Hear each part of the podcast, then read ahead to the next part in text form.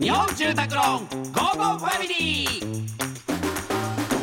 家族を住まいでつなぎたい日本住宅ローンの提供でお送りします。こんにちはチョコレートプラネット長田です。松尾です。この時間は家族のほっこりした話からちょっと変わった家族の話まで皆さんの家族エピソードを紹介していきます。いくぜラジオネームあかんたれ先日大型量販店でジーパンをワンサイズ小さいのを試着をしなんとかお腹をへっこませ履けました。そして脱ぐ時に全てかっこ下着も 脱げてしまったのです。そうして慌ててると5歳の息子がカーテンを思いっきり開け「ママ何も履いてないのお尻見えてる!」と大きい声で叫ぶのです。もう恥ずかしいのなんのって。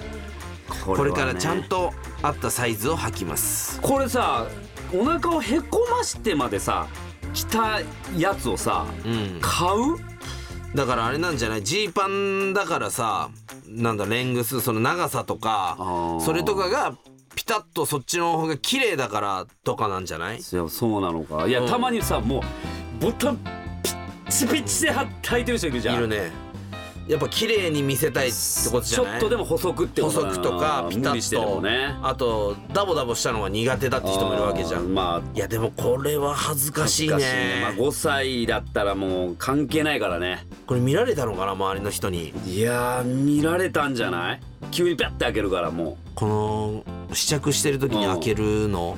あのシソンヌの長谷川同期のねうはいはい。通称マット。はいと買い物行って、はい。まあ、てか服買うわけですよ、うん。いつもね、うん。したらあの試着した時に試着入ってうん。5秒してすぐ開けるっていうボケでいまだに俺やってる。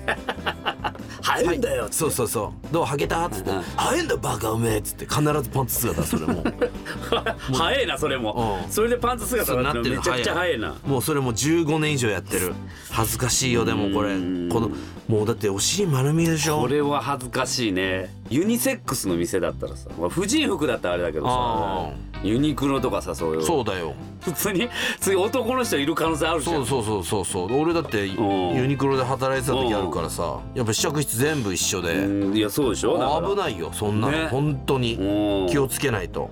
だからちゃんとあのカチャってかけるやつあるはずだから大体。試着室って。ああーなるほどね。のカーテンがすぐ開かないようになんか引っ掛ける。はあるはずなんだよだからちゃんと。あこれはね。うん。うん。そうよ。サイズに合ったものをね。はい。選んでいただきたいと思います、はい。というように、えー皆さんからの家族エピソードお待ちしております。メッセージは番組ホームページからお願いします。採用された方には Amazon ギフトカード5000円分をプレゼントいたします。それではお別れです。家族で良い週末をお過ごしください。ここまでのお相手はチョコレートプラネット長田と松尾でした